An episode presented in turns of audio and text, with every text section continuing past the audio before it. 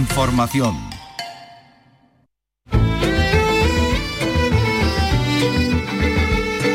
En RAI, Andalucía es cultura. Con Vicky Román.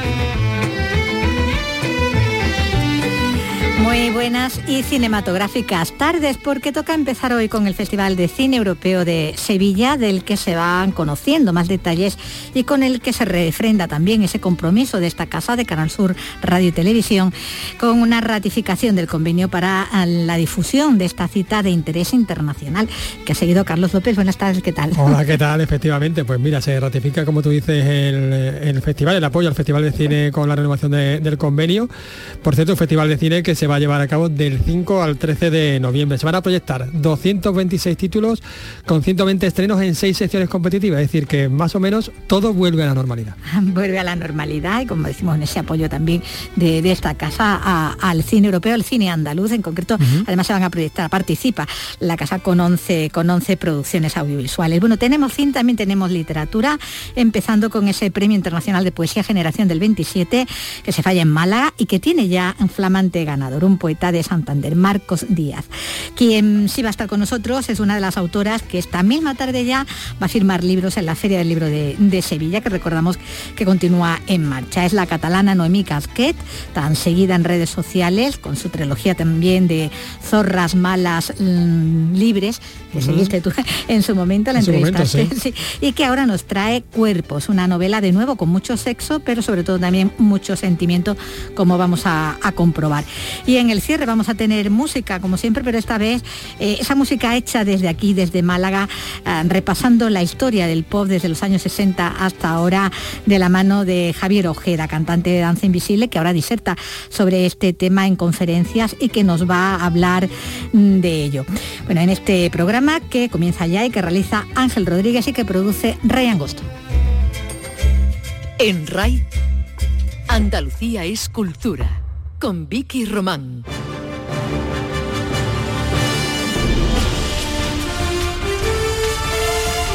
Bueno, pues están ultimando ya los detalles para la celebración eh, en breve, ya a partir de la, de la semana que viene, final de la semana que viene, de una nueva edición del Festival de Cine Europeo de Sevilla.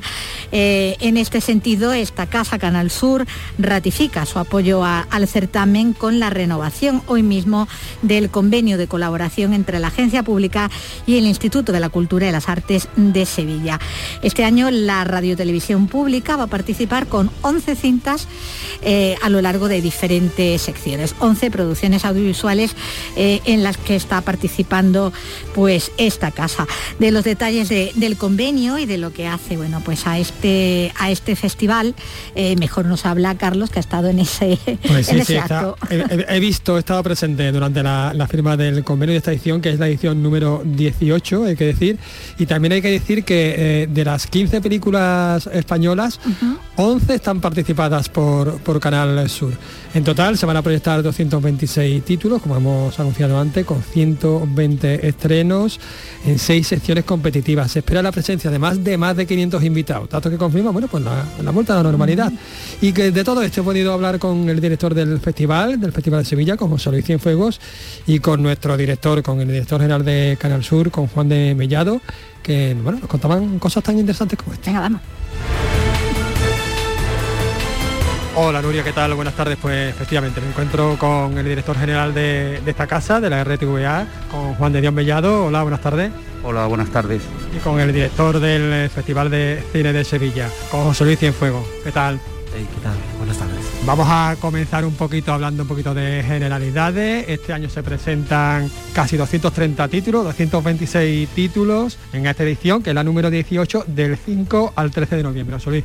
Pues sí, muchas expectativas, muchos invitados que se van a acercar a, Sevilla, hay muchas ganas de celebrar un, festival dentro de, la prácticamente total normalidad y, además si habitualmente contábamos con unos 300 invitados, 300 y, poco, pues este año van a ser más de 500 ha crecido muchísimo lo que son las jornadas de, industria del, festival, sobre todo eh, las dedicadas, las jornadas dedicadas a la distribución y la exhibición, pero lo más importante, pues el, público, tener las puertas abiertas del Teatro Alameda, del Teatro Lope de Vega y las 14 salas del, cine de Nervión que estarán disponibles al 100% para, para la celebración del festival. 120 premiers, que se dice pronto. Sí, sí, y, mucho cineasta europeo que quiere venir a, reencontrarse con el, con el público, a presentar las películas, a, defender, a defenderlas en una gran pantalla, mantener esos coloquios que son sello, marca de la, de la casa, un espacio de, de diálogo, mucho cine independiente español. Se celebran las jornadas Mercy, que es el mercado de cine independiente, destinado, está eh, organizado en colaboración con la Asociación de Distribuidores de, Cine Independiente en, nuestro, en nuestro país y se acercarán más de 70 exhibidores, uh, salas cinematográficas de, de, toda España y también programadores de televisiones y de, y de plataformas. Bueno, el cine eh, español eh, tiene evidentemente muchísima presencia, pero el cine participado por esta casa, por Canal Sur, el cine andaluz, pues también, porque eh, son 11 títulos, si no me equivoco, los que, los que están apoyados por, por la RTVA. Sí, la verdad, lo primero que una buena noticia que se celebre con cierta normalidad, como decía el director del Festival de, Cine de Sevilla, después de la, época que ha pasado toda la industria tan dura. Y Canal Sur, pues bueno, nos queremos volcar en esta edición aún con, más énfasis por la importancia que tiene ¿no? de que se recupere esa cierta normalidad. Eh, Canal Sur, sin duda, es el motor, o uno de los principales motores de la industria audiovisual de Andalucía. Nosotros a eh, del año 2019 hemos invertido casi 14 millones de euros para producir y apoyar más de 150 obras audiovisuales, largos documentales, ficción, no ficción, y estamos muy contentos.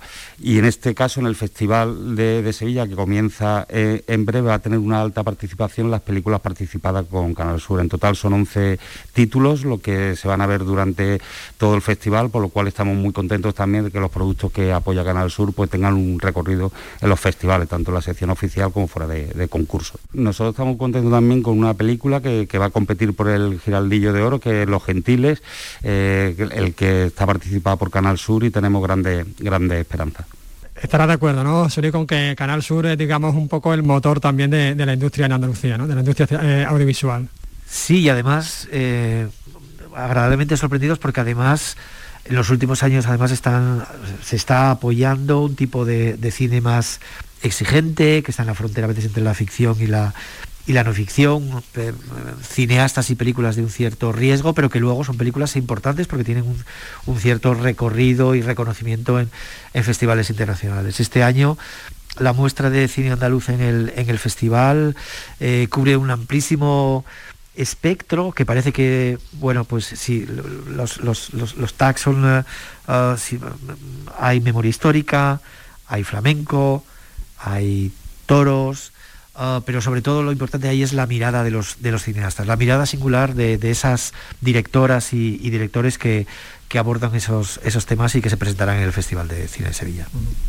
Bueno, este festival, por cierto, que le va a dar el, premio a Daniel Brum, que recibirá el premio Ciudad de Sevilla 2021, que además va a estrenar peli, ¿no? La, la puerta de al lado, si no me equivoco. Sí, Daniel Brühl da el salto a la, dirección. Daniel Brühl es un director querido, muy querido, eh, un director hispano-alemán.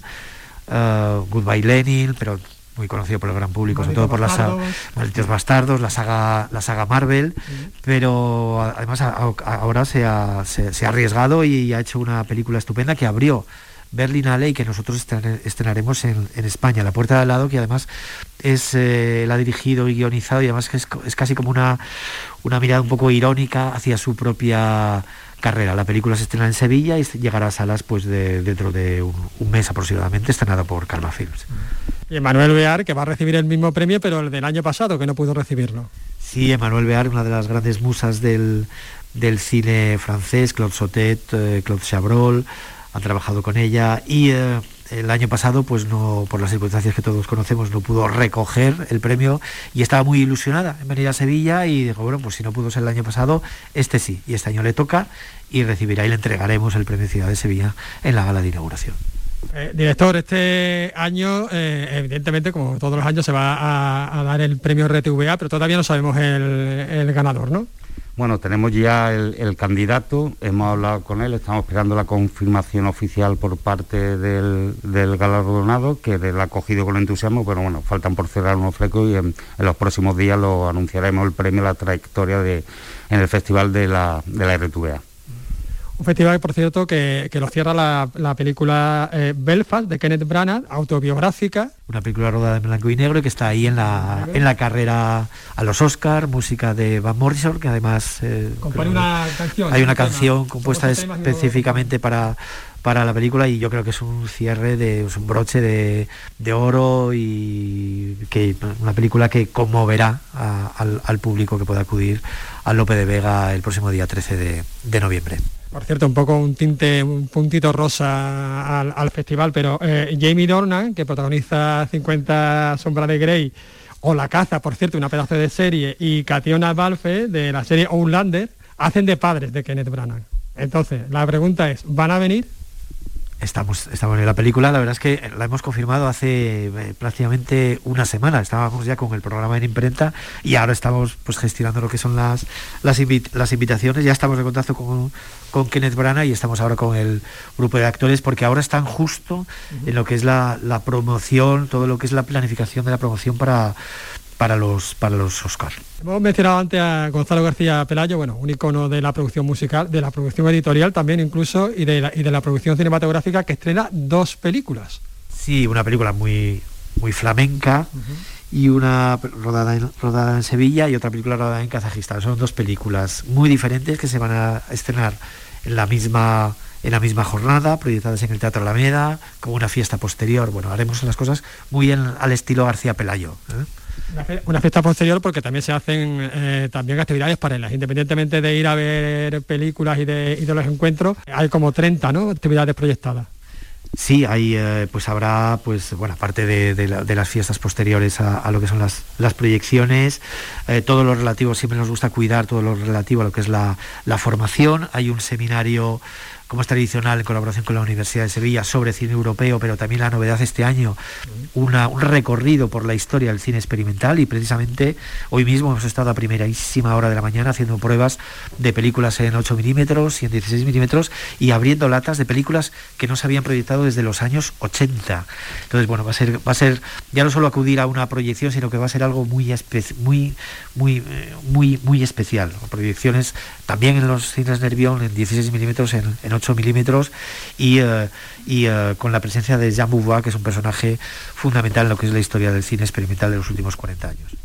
Bueno, director, mañana se presenta precisamente eh, la sección Panorama Andaluz, en la que Canal Sur pues tiene una importancia vital, ¿no? Sí, como dice, mañana se presenta donde hay una alta participación de, productos financiados y apoyados por Canal Sur, entre ellos, antes la comentaba el director, hay desde el mundo de los toros y una obra sobre Curro Romero que yo creo que va a ser una una muy interesante verla y la verdad que estamos muy contentos con la participación de, este año en esta edición después de, bueno, de haber pasado la, pandemia de, Canal Sur. Y aparte, este año queremos estar más presentes en el Festival de, Sevilla, el director antes lo ha comentado, que hay una novedad que es también el trabajo con la industria. Nosotros queremos también que se visualice que este festival, aparte de todo lo que supone un festival en sí, bueno, pues también se trabaja con con, la industria y bueno, le daremos una cobertura tanto en televisión como radio como en, media, como se puede hacer el festival. Bueno, pues muchísimas gracias por atendernos y mucha suerte. Muchas gracias. Muchas gracias.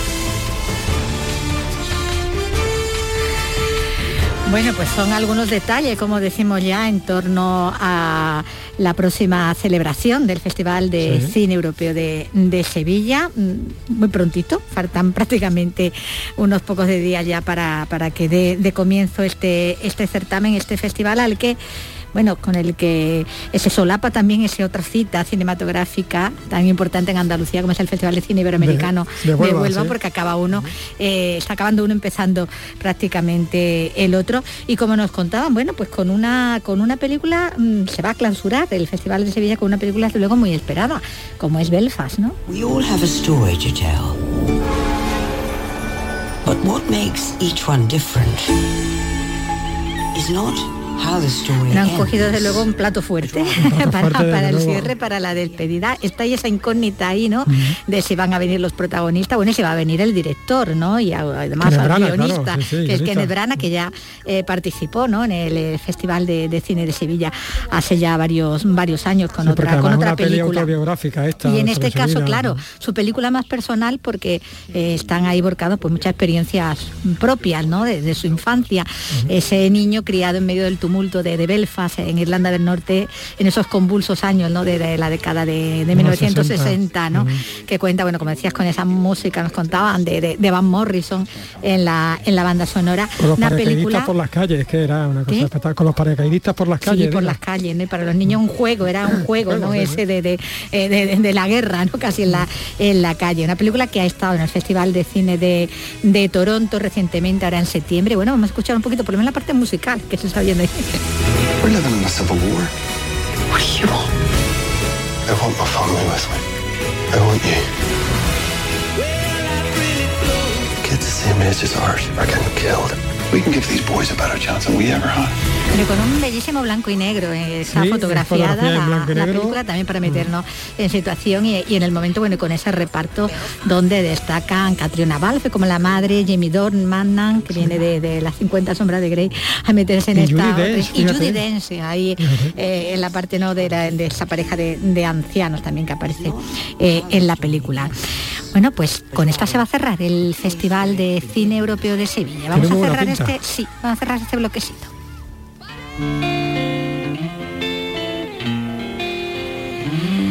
Para pasar ahora a hablar de literatura, dejamos el cine, nos vamos a los libros, nos vamos a, la poesía en este, en este otro caso porque eh, tenemos flamante ganador de un premio literario, el escritor santanderino Marcos Díaz, que acaba de ser galardonado con el vigésimo cuarto Premio Internacional de Poesía Generación del 27, que se falla en Málaga.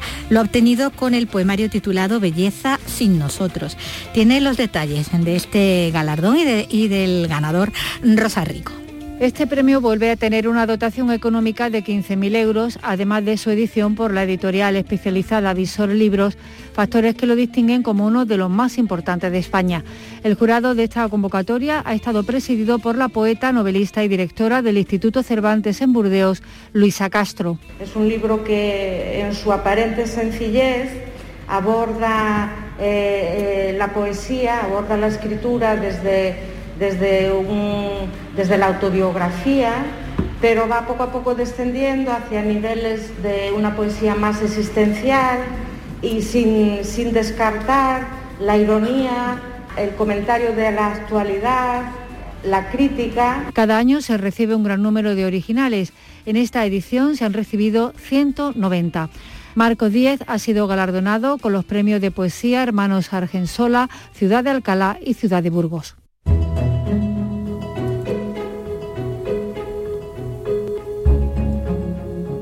Pues eso es en Málaga, ese fallo, como decimos, de ese premio literario, ese premio de, poesía. Y en Cádiz hoy lo que comienzan son las décimas jornadas de la Fundación Carlos Edmundo de Ori. Lo hacen dedicándose a las vanguardias latinoamericanas, como nos cuenta desde allí, desde Cádiz, Teresa Ribarre. Nombres como los de Rubén Darío, Alejandra Pizarnik o Roberto Bolaño, siempre de actualidad literaria al margen de épocas y tendencias. El poeta José Ramón Ripoll es uno de los organizadores de este encuentro. En este momento en Latinoamérica se está haciendo un tipo de literatura que podemos seguir llamando de alguna manera literatura de vanguardia, ¿no? Con respecto a, a la literatura española que a veces es excesivamente egocéntrica y tradicional, ¿no? Muy atada a los cánones del pasado y sobre todo del realismo. El Congreso se cerrará el viernes con una exposición en el Castillo de Santa Catalina. Senderos de la vanguardia literaria hispanoamericana se llama. Mostrará algunas joyas de la literatura universal, como manuscritos originales de Rubén Darío y piezas únicas de Borges. Como una pieza única también en relación con, la literatura y con los libros. Tenemos el primer documento impreso en Jaén, que también está expuesto estos días, en estos momentos, eh, en su caso en la Biblioteca Pública Provincial de Jaén, gracias a la muestra El Tesoro del Mes que está llevando a cabo la Consejería de Cultura de la Junta de Andalucía. De este primer libro impreso en la provincia eh, eh nos informa desde allí Irene Lucena. Alonso Freilas es el autor de este primer documento que en 1605 era de gran actualidad.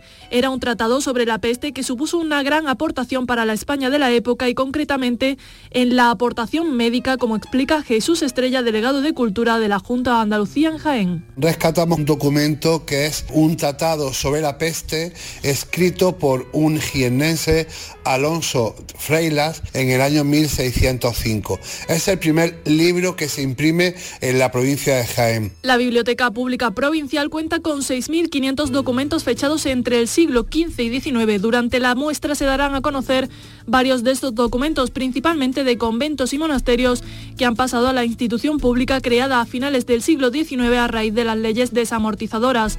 Esta muestra está englobada en las diversas actividades que la Consejería está llevando a cabo con motivo del Día Internacional de las Bibliotecas que se conmemora el 24 de octubre en recuerdo a la destrucción de la Biblioteca de Sarajevo en 1992.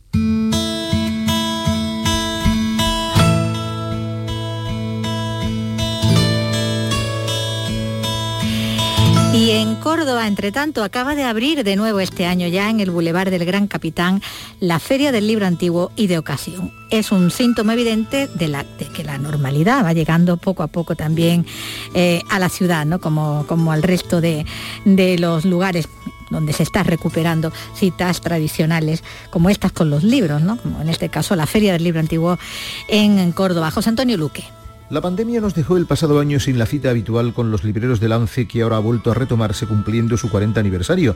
Trece libreros de Antiguo de siete ciudades han colocado sus stands permitiendo que podamos disfrutar de los libros tocándolos entre los anaqueles con las debidas medidas de seguridad, según nos comenta su coordinadora Rosa Sardá. Nosotros tenemos ahí la desinfección, el tal y el cual y en eso no, no hay ningún tipo de, de problema. Limpiamos los libros y tal.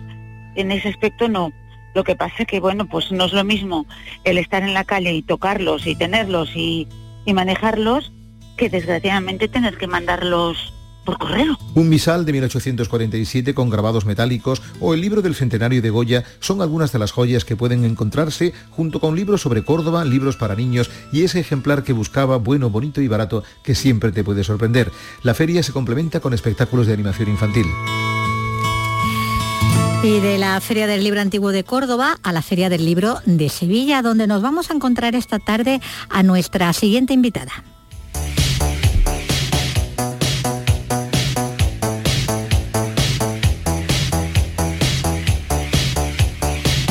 La escritora catalana Noemi Casquet, con la que hablamos aquí en su momento al hilo de la publicación de su trilogía de novelas Zorras Malas Libres, regresa con la que es la primera de, otra serie, Cuerpos, una novela sobre identidad y sobre el deseo.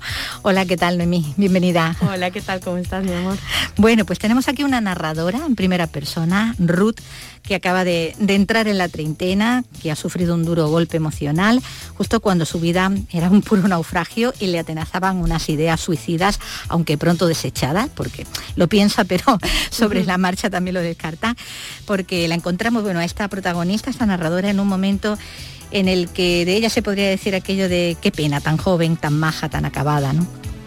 Sí, tal cual. La verdad es que Ruth es una voz que muy sarcástica en ese sentido, una voz muy muy íntima y en un momento de su vida en el que realmente creo que todos y todas nos podemos sentir identificados, que hemos tenido esos puntos y esos momentos de decir, pero ¿qué, tiene que ver la existencia? O sea, ¿qué es esto? ¿No? Me puede ir peor y de repente dice, pues no retes a la vida, no pues retes a la vida porque es posible. Sí, se puede llegar todavía más a caer más, todavía más hondo, ¿no? Bueno, sin problemas económicos, que esos son problemas siempre muy gordos, porque ya, bueno, mediante una herencia de, de la abuela, eso sí lo tiene resuelto eh, sí que la encontramos muy sola, pero sola de verdad, no sola de postureo, y sin amigos, ah, sin amor, pero lo que quizás sea peor, ya está sin sueños, tan joven tan maja, ¿no? Pero sin sueños, ¿no? Sí, realmente es una mujer que al final todo lo que nos venden también en esta sociedad meritocracia, ¿no? Eh, de, de, cumplir nuestros sueños y todas aquellas noticias y entrevistas que vemos es de gente que tiene éxito constantemente, ¿no? Y, lo ha conseguido en súper poco tiempo y, mira, ¿sabes? Y de repente luego nos damos cuenta que las cosas cuestan, ¿no? Y que cuestan muchísimo. Y es un poco lo que le pasa a ella también, en ese sentido que al final acaba también desechando todo lo que son esos sueños que un día tuvo como actriz. Eh, como actriz, eh, es lo que era su aspiración, ¿no? Llegar a ser pues esa actriz que ve en las redes sociales, ¿no? Eh, en la televisión. Así entre pasajes de, de, mucho sexo y con lenguaje muy directo, desprejuiciado, vamos a encontrar otros pasajes que resultan hasta, hasta poéticos, como el que cuenta precisamente cómo mueren los sueños. Sí, hay una parte muy literaria también que se mezcla, que, bueno, a mí me encanta esas, esas partes, el, cómo, dónde se encuentran los sueños y cómo mueren los sueños en nuestra, en nuestra mente, en ese sentido. Sí, hay varias, hay varias de estas poéticas eh, que de repente me dejo llevar un poco. Dice, qué lejos queda todo y cómo mueren los sueños. A veces es un disparo, a veces es algo lento, a veces se quedan olvidados y cuando vuelves a ellos ya están fiambres, a veces resucitan y viven más años que nunca. En mi caso no quedan ni los huesos, ¿no? El polvo se acumula en mi hipocampo y me niego a pasar la escoba para que nazcan nuevas ilusiones. Aquella sala que un día brilló colorida y llena de champán, hoy guarda los restos de una fiesta que jamás sucedió, ¿no? Bueno, eh, es lo que podemos leer en el libro.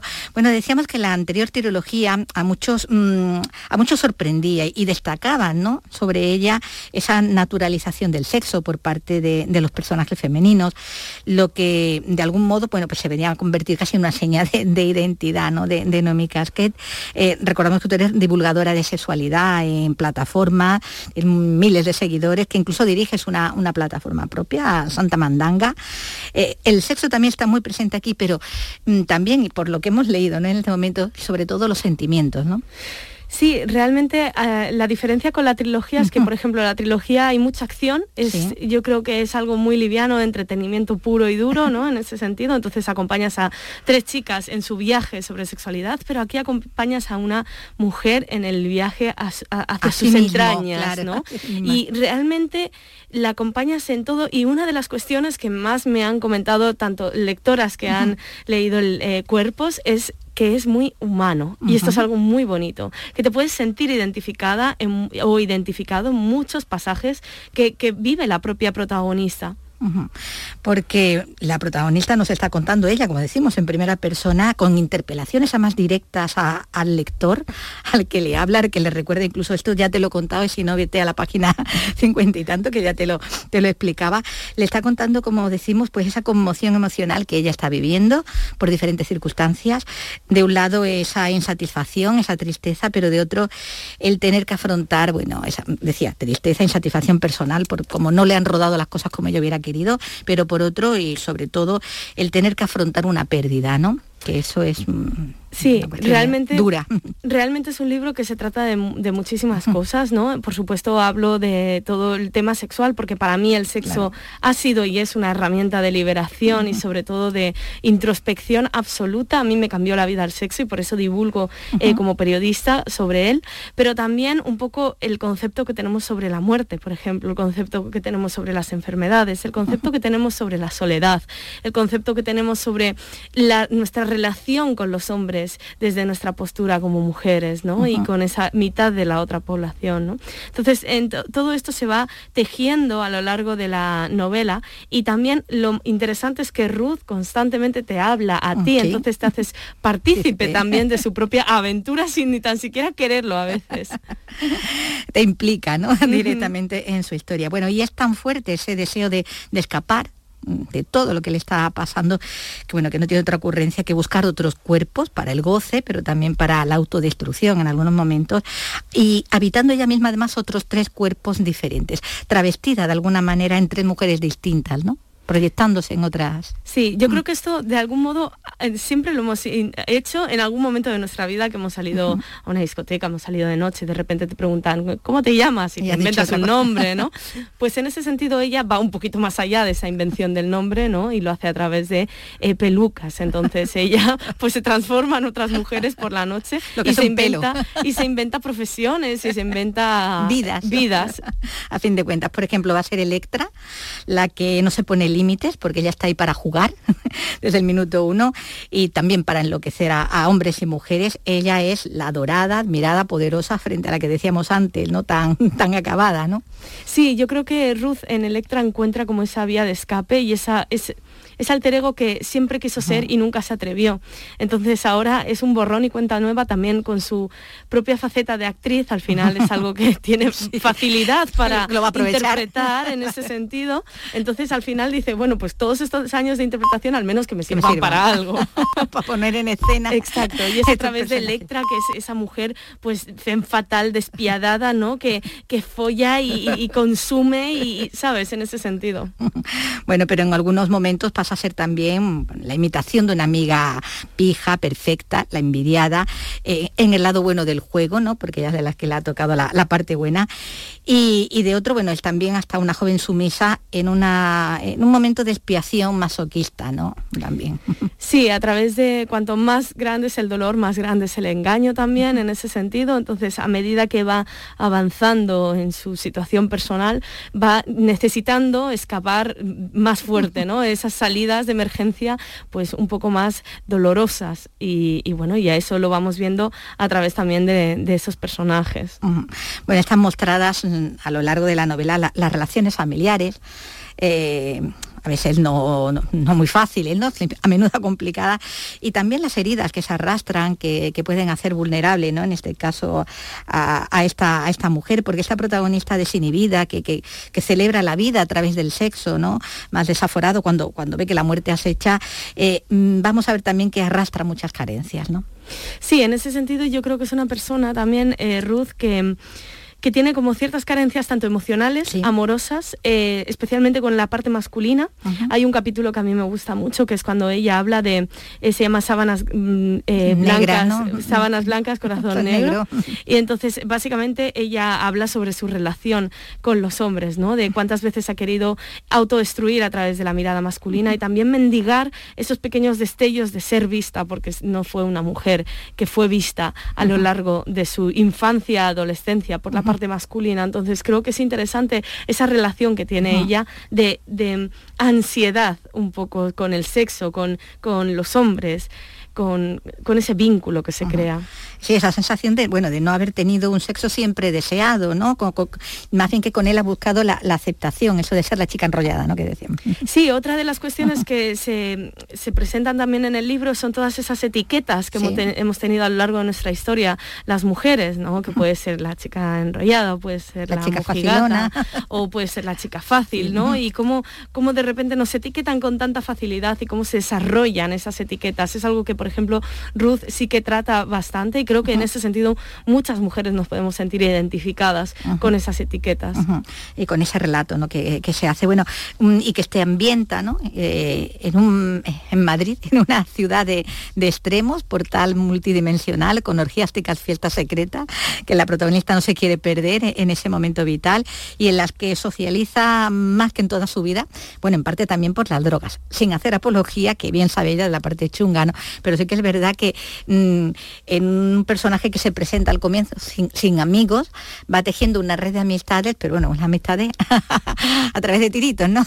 Sí, sí la verdad es que la presencia de las drogas es algo que, pues, se puede ver a lo largo de toda la novela, eh, porque al final ella es una forma que tiene de socializar y es un poco, hay un, hay un capítulo que dice, nadie ha socializado con un smoothie, ¿no? Verde. Nadie te invita a un smoothie para socializar o a un brócoli, ¿no? Te invita a un tiro o te invita a una pastilla. Entonces ella también a través de las drogas pues encuentra ese camino de liberación de algún modo. Sí, porque como dice, el futuro es inevitable, pero la evasión es una alternativa, ¿no? Y en esa es el camino que ella, que ya ha tomado, ¿no? Un poco también por, por, olvidar o por apartar, ¿no? La, realidad, ¿no? La cruda realidad. Rus se evade al tiempo que también vemos que se castiga, ¿no? Pero, pero lo inevitable tiene que llegar, porque por eso es inevitable. Y eso se cuenta de una forma emotiva, pero sin sensiblería. Y eso nunca es fácil, ¿verdad? Equilibrar, ¿no? Para, para conseguir ese efecto, ¿no? Sí, yo creo que uno de los capítulos, a mí, me desgarró esta novela escribirla, sinceramente, lo pasé muy mal cuando escribí el capítulo de, el capítulo de la conversación. Es un capítulo que a mí, eh, cuando puse ese punto final, tuve que salir a caminar porque no paraba de llorar, ¿vale? Porque fue un capítulo que a mí como, claro, como al final los escritores y las escritoras estamos inmersos directamente eh, en esas novelas, ¿no? En, la historia. y, lo tienes que sentir en primera persona, ¿no? Tienes que sentir realmente en la piel. Y para mí ese fue desgarrador. Y en ese sentido ha sido una novela que me ha costado mucho escribir a nivel de, ese dolor y ese sufrimiento, acompañar a Ruth en, todo, en todo este camino. Bueno, en el tránsito que nos cuenta la novela, Ruth, habitando esos tres cuerpos, casi, casi olvida volver al suyo, ¿no? De alguna manera. Y, sobre todo, mm, parece que ha desatendido un poco también su alma, ¿no? lo que hay dentro de, de ella. Las almas son las que van a suceder a esta historia. Eh, va a ser sobre lo que gire la, próxima novela, eh, como ya se avanza en esta misma. Eh, va a salir dentro de muy poco, dentro de, unos días, ¿no? El 4 de noviembre. No sé si puedes avanzar un poquito sobre almas, ¿no? sí, almas, después es un poco el acompañamiento al cuerpo de Ruth, es un poco ese acompañamiento y también se resuelven muchas de las cuestiones, porque esto es una base de thriller, en realidad cuerpos se empieza a presentar algunas eh, fugas que no están muy resueltas y dices, ¿cómo ha pasado esto y por qué esta persona está aquí? Hay unos cabos ahí. Sí, hay, hay como unas cosas que dices, uy, alguien la está siguiendo, ¿no? alguien la está persiguiendo, ¿quién es esa persona? Bueno, pues en almas se destripa todo esto, sabemos quién es esa persona, sabemos qué es lo que sucede. ¿Quién es el observador, no? Exacto. Y, sabemos también, y ahí se destripa mucho, que la realidad que ella ha construido no era tan real como, como ella pensaba, ¿no? Que estaba también... Eh, algo diseñada. Entonces, con esos, eh, con esa, ese tono de thriller, podremos encontrar un poquito el, final y el resolver de esta, de, esta, historia. historia sí, sí. Esa intriga que quedaba Esa intriga, sí. Y bueno, como siempre, pues mucho sexo y, y, mucha droga y rock and roll. bueno, pues eh, hablaremos de, esa otra novela en cuanto salga. Ahora de momento estás con, esta, con Cuerpos, que estás presentando además, bueno, eh, tienes firma, ¿no? Esta misma tarde en la Feria del Libro de Sevilla, ¿no? Más maratoniana, ¿no? La firma. Sí, la verdad, gracias Penguin. sí, sí, tenemos una firma bastante intensa de cuatro horas, eh, pero, pero bueno, la verdad es que las últimas firmas que estoy teniendo nos han faltado tiempo, muchas veces hemos tenido que cerrar firmas en la Feria del Libro o, en Barcelona, por ejemplo, porque no alcanzábamos a firmar a todo el mundo y también a mí me sabe muy mal que la gente esté como con esas colas, ¿no? Que duran horas y horas y horas, entonces pues intentamos siempre gestionarlo de esta forma. Pero bueno, encantada también de volver por aquí. ¿A partir de qué hora antes está eh, con la firma? Estamos a partir de las 5, de 5 a, 9. Bueno, pues el, contado queda. pues muchísimas gracias Noemí, Noemí Casquet y hasta la próxima, hasta, que vengas con Almas. Perfecto.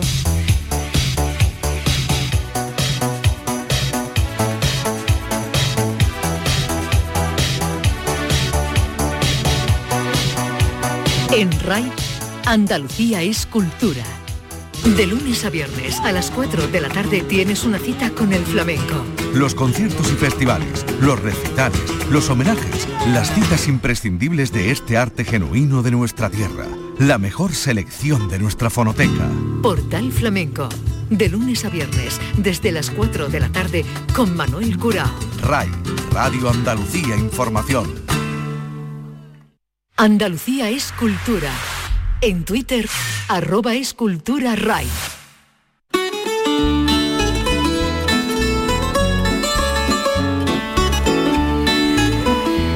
Y volvemos con libros y con, y con autores, eh, contando por ejemplo que los niños de infantil y de primaria del Colegio Granadino Abadía de Albolote están trabajando la figura de Federico García Lorca con actividades relacionadas con el poeta de Fuente Vaqueros. La última de esas actividades ha sido asistir a una representación teatral en la que el poeta les pedía ayuda a ellos para escribir. Nos lo cuenta Laura Nieto. Durante todo el curso los alumnos escribirán poemas y al final se publicará un libro con sus creaciones.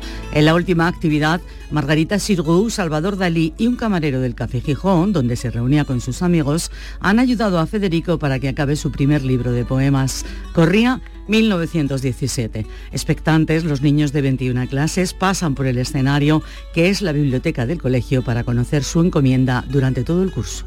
Tengo que investigar sobre Federico García Lorca y escribí el poema. Que a Federico pues que no podía terminar su obra y que nos ha pedido ayuda. Crear un poema en esta semana. En el Google buscando información sobre Federico García Lorca o también el libro y pues si eso le puedo preguntar a mi abuela. Los niños aprenden a amar los libros, la lectura, la literatura y a Federico.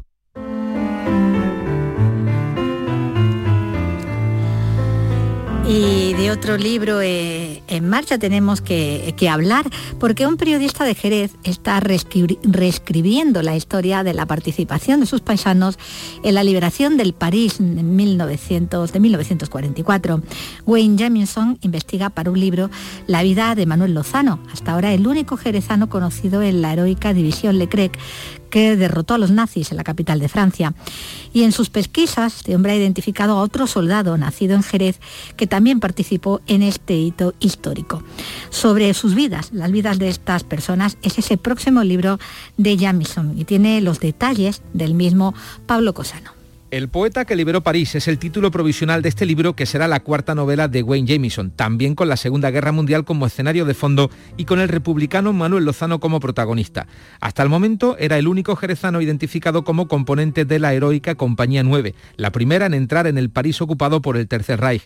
Investigando en Francia se ha topado con que en esta división comandada por el general Leclerc hubo otro jerezano, Miguel Sánchez, con quien compartió un periplo dramático. Wayne Jamison. La compañía compuesta por los españoles, ellos fueron muchos de ellos fueron los que participaron también en la mítica derrota de, de Rommel en el norte de África, el general nazi, que era un héroe para los alemanes. Después participaron Manuel Lozano Miguel Sánchez en el desembarco en Normandía, no en junio del 44, sino una semana después, ¿no? cuando ya desembarcó la, la 9 en Normandía, y ya iniciaron el camino hacia París, y a unos pocos kilómetros de París fue cuando el, el, mando americano decide que, que, fuesen ellos quienes liderasen la entrada en París. De hecho, en, en el primer convoy que entra en París, en la noche del, del 24 de agosto, está Manuel Lozano. Después protagonizaron la toma del Nido del Águila, que fue el refugio de Hitler en los Alpes, tres días antes del final de la guerra. Además, escoltaron a De Gaulle en el desfile de la Victoria en París, donde están considerados héroes y sus homenajes anuales son patrimonio de la ciudad. Cuando acabó la Segunda Guerra Mundial, que como otros muchos españoles, pues se quedaron a vivir en Francia, en su caso en París, y bueno, y allí murió en unas circunstancias que me parecen cuanto menos llamativas, y, y de investigación me obligó a ir allí y consultar archivos, eh, visitar el Museo de la Liberación, contactar con gente que lo conoció, con grupos memorialistas que, que, que, guardan lo que sucedió en aquel agosto del 44 en París, porque aquel, aquel hito está muy presente en París hoy en día, la huella de estos 146 españoles, entre ellos sobre todo Manuel Lozano, fíjate, ellos tienen un, un jardín pegado al, adosado al ayuntamiento de, de, la capital dedicado a su memoria, hay 11 placas a lo largo de, bueno, del recorrido que hicieron en la entrada de París, una placa en la calle donde vivió Manuel Lozano, por ejemplo, también, tiene un museo también dedicado a ellos que consiguieron un hito que, que yo creo que merece la pena que, que también se conozca aquí. ¿no? Wayne Jamison ha publicado ya las novelas La sombra del Führer, Esvásticas en el sur y Doctor Pirata, las tres con los nazis como hilo argumental. Ahora señala que le quedan un par de viajes a Francia para concluir la investigación de esta nueva obra bélica que aún está a la mitad. Bueno, pues estamos deseando conocer eh, el resto, ¿no? Una vez que ya tenga el resto, conocer esta, esta novela, una vez que esté ya publicada, esta novela que indaga en la historia real ¿no? de esos mm, personajes jerezanos que participaron con la división Leclerc en esa liberación también de, de París, de la Francia ocupada por, por los nazis. Y hablamos de otros asuntos, hablamos ahora de arte porque el artista hispano-francés Laurent Pelletier muestra sus pinturas y esculturas sobre el Minotauro en Málaga. La exposición, la exposición se titula Minotauros y Picasianas e incluye las piezas artísticas realizadas en la última corrida picasiana celebrada este pasado mes de agosto. De esto nos informa mejor Rosa Rico. La muestra reúne una veintena de piezas basadas en el Minotauro, coincidiendo además eh, con el octubre picasiano. Habitualmente, Loren utiliza fotografías junto a las técnicas más modernas sobre soportes tan diversos como burladeros, tela de capote, traje de luces o sábanas. Desde 2013 realiza la escenografía de la Plaza de Toros de la Malagueta para las corridas picasianas durante la feria.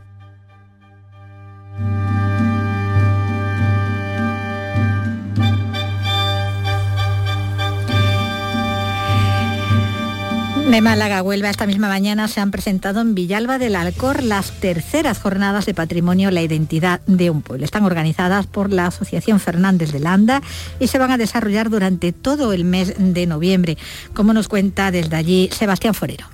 En el programa figura una conferencia sobre la emoción de enseñar el patrimonio a cargo de Diego Vázquez, gerente de Platalea. La presentación de un libro, obra de José Joaquín Fernández Romero de Landa, el primer ingeniero naval que dio a Huelva a España, una ronda de visitas con explicaciones de la importancia de los enclaves. Diego del Toro, alcalde de Villalba del Alcor. Van a empezar también con la visita a la iglesia, a nuestra parroquia, ¿vale? Para descubrir ese valor patrimonial que, que tiene haremos visita también a, una bodega que fue propiedad de, esta persona, de José Joaquín Romero de Landa, donde vamos a hacer un centro de, interpretación para poner en valor esa primera partida de vino que, se llevó, que salió hacia las Américas, que Colón se llevó hacia las Américas. Las terceras jornadas de patrimonio, la identidad de un pueblo, se celebran en Villalba del Alcor, en Huelva, a lo largo del próximo mes de noviembre.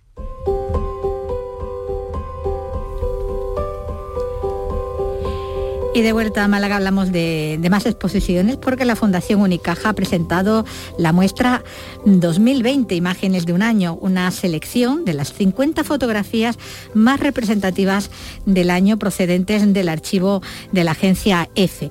Eh, nos lo cuenta lo que da de sí este repaso fotográfico al año pasado, al 2020, Eduardo Ramos. 2020 ha sido un año singular para olvidar, sí, pero también para recordar en clave positiva y eso es lo que pretende esta muestra a través de las instantáneas de una serie de acontecimientos únicos que ya forman parte de la historia de Andalucía. Son 50 imágenes de 17 fotógrafos seleccionadas entre las miles de fotografías de los fondos de la agencia EFE. Sergio Corral es el director general de la Fundación Unicaja y Paloma Puente, directora de Archivo y Documentación de EFE. Un año excepcional por lo universal del acontecimiento que de manera tan excepcional tuvo lugar en el año 2020 y que desató un caudal informativo inmenso. Es un recuerdo de lo más destacado de la actualidad andaluza, seleccionado entre más de 16.000 fotos transmitidas por todos nuestros fotógrafos en las ocho provincias andaluzas. La exposición podrá visitarse hasta el próximo 30 de noviembre en el Centro Cultural de la Plaza del Obispo de Málaga. Sabor de amor me sabe a ti. Comerte sería un placer porque nada me gusta más que tú. Boca de piñón nos vamos acercando ya al final del programa. Como siempre, terminamos con música y hoy con música y palabras porque todo, todo viene junto de la mano de una serie de, de conferencias como las que organiza la Fundación SGAE y el Museo Picasso Málaga, que mañana y el próximo 10 de noviembre ofrece unas jornadas en torno a la historia del pop malagueño y que lo hace a través de los ojos y de la voz de, este hombre que suena, de Javier Ojeda, de Danza Invisible.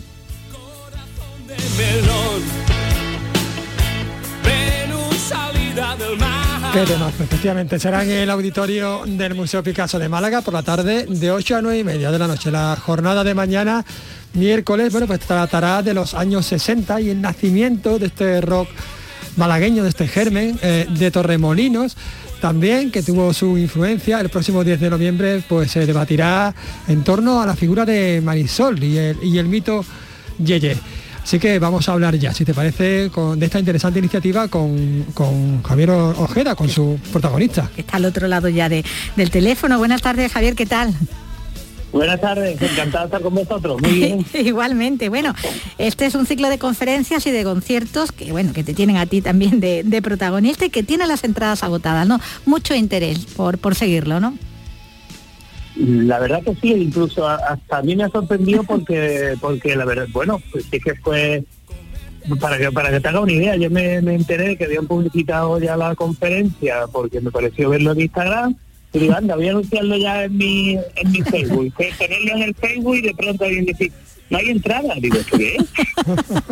si no da tiempo, ni a que lo pongan. No, no, no, no, no, vamos, yo estoy un poco torpe con las redes, pero vamos, tampoco se tarda mucho entre, entre Instagram Claro. y Facebook publicar una cosa, ¿no? Ha pasado, ha pasado un poco pues como con tu libro, ¿no? El libro Una historia del pop malagueño 1960-2009, que digamos que tomas como base para, para estas jornadas, que está agotado. Yo lo he visto hoy en internet a 190 euros, tengo que No, decirlo. pasta. tengo que decirlo. Y bueno, que tomas como, como base un poco, ¿no? ¿Cómo era la nueva ola de Málaga desde entonces hasta ahora? ¿Cómo ha evolucionado? Eh, ¿a, a qué te refieres? ¿Te refieres a la, a la, a la música? Sí, sí, a la música, de- sí, sí. Bueno, a ver, a- a- bueno, es que sobre todo es, es un poco como la provincia, que se ha, se ha diversificado muchísimo, ¿no? Si te fijas, yo siempre comparo la escena de la música del pop de Málaga, l- creo que está un poco en contraposición, por ejemplo, a las ciudades como Granada o como, o como Sevilla, sin ir más lejos. Y creo que viene un poco dado incluso también por la, por la misma forma de, de la ciudad. Málaga es muy, muy alargada, ¿no? Sí. Y entre la zona del Palo o directamente muchas veces eh, Torremolinos o la zona oeste, muchas veces nos creemos que hay muchísima comunicación y no la hay tanta. ¿no?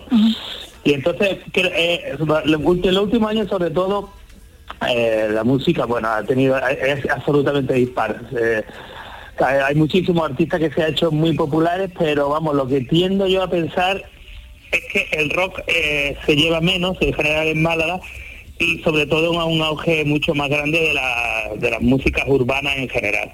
Eso sí, eso, eso digamos que creo para mí es la música ahora mismo del underground malagueño. Bueno, los 80 eh, fue tu, tu época, ¿no? Es la época, la de tu grupo, la de la del éxito, pero en estas conferencias que, en el- que estás impartiendo inicias el camino mucho antes, ¿no? De, de esa década, en los años 60 y con ese Torremolinos chic que decíamos del título, ¿no?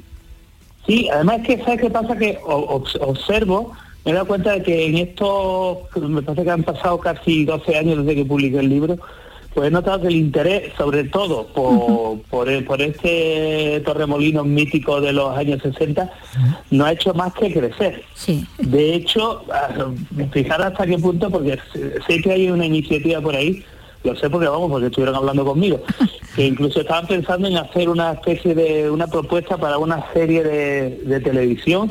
Y vamos, estuvieron informándose y todo y preguntándome por las bandas de la época, los locales.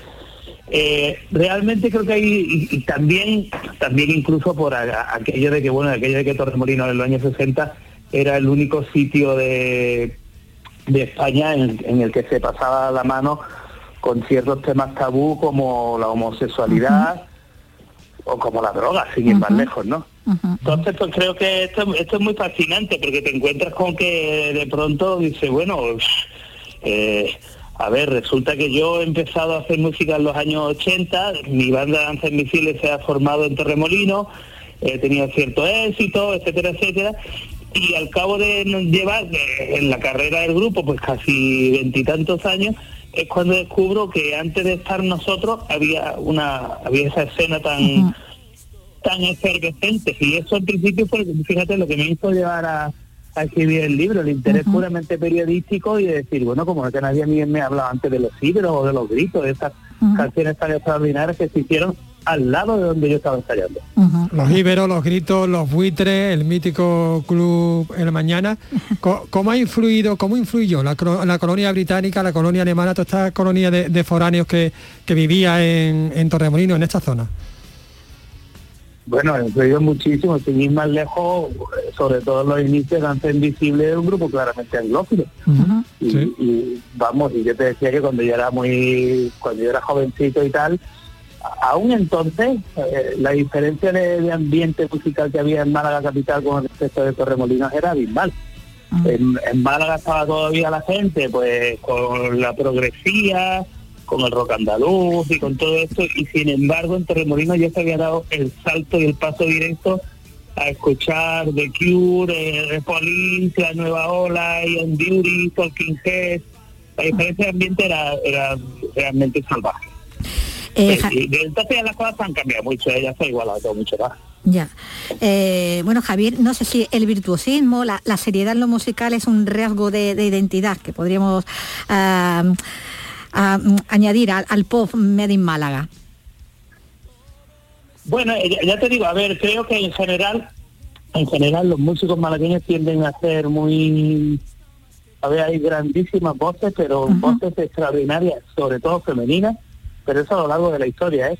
Y luego instrumentistas de mucho, muchísimo mérito, pero en general no salen tanta, tantos proyectos comunes con, o sea, como con, con fuerza, sobre todo comparado con lo que te acabo de decir antes, ¿no? Con la calidad de los vocalistas y los instrumentistas.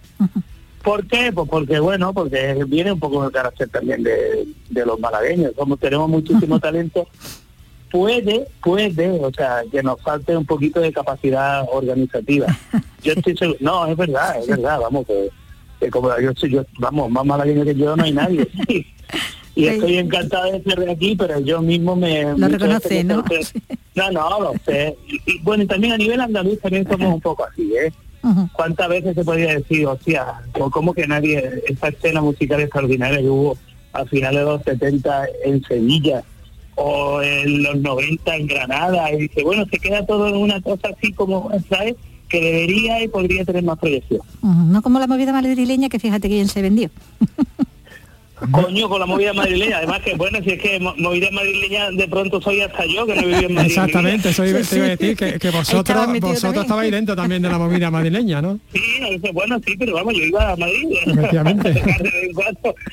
Nunca estuve en este ambiente. No, bueno, pasa, pasa, es, es verdad que, bueno, incluso, fíjate, todos los, to- toda la gente que entrevistaba de la generación de los 60 en Málaga, te decían que sobre que entonces, eh, vamos, para tener ciudadanía nacional, era total y absolutamente imprescindible vivir en Madrid.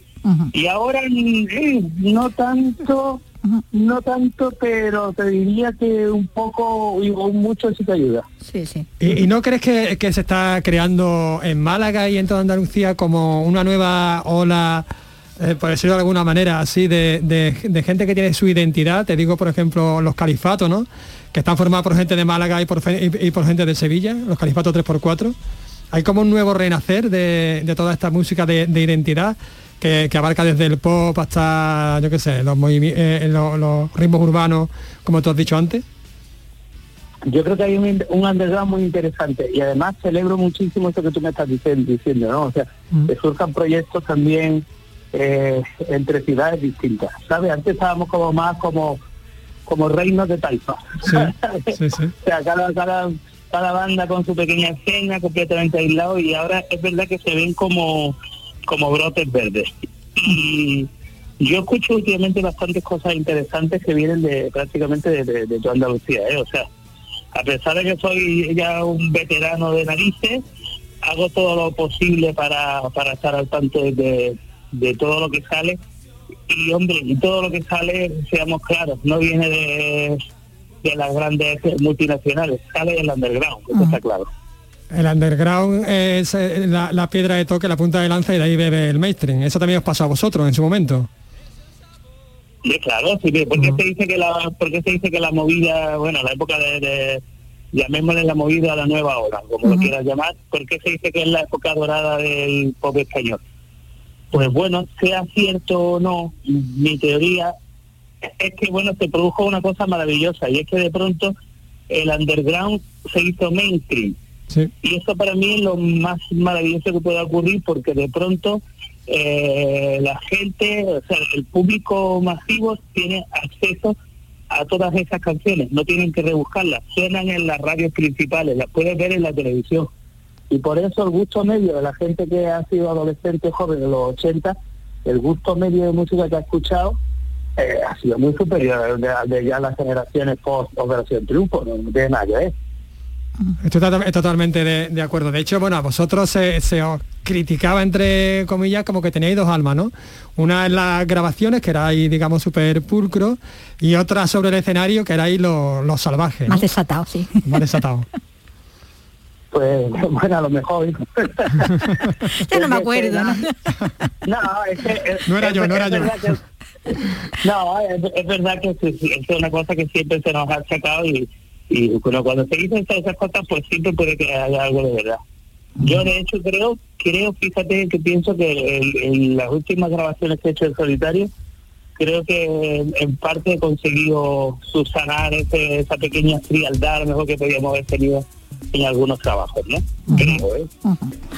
Bueno, pues tendremos ocasión de hablar en profundidad, bueno, de, escuchar todo lo que nos va a hablar en, profundidad en esa, en esa jornada de, de mañana sobre los años 60 y el nacimiento del ron malagueño, cuando Torremolinos fue chic, eh, Javier Ojeda, eh, ahí en esta, en esta conferencia, bueno, que conferencia concierto que organiza la Fundación SGAE y el Museo Picasso Málaga. Bueno, pues con tu música no, nos vamos a, despedir, Javier, dándote las gracias. Con muchas, con muchas preguntas. Muchas preguntas, pero tendremos más ocasiones de, hablar seguro.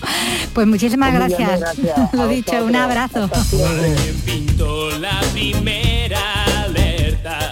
Pues con uno de estos temas, esos temas conocidísimos y recordadísimos de, Danza Invisible, con esta naturaleza muerta, nos vamos a, despedir en ya también por hoy. Volvemos mañana a la misma hora.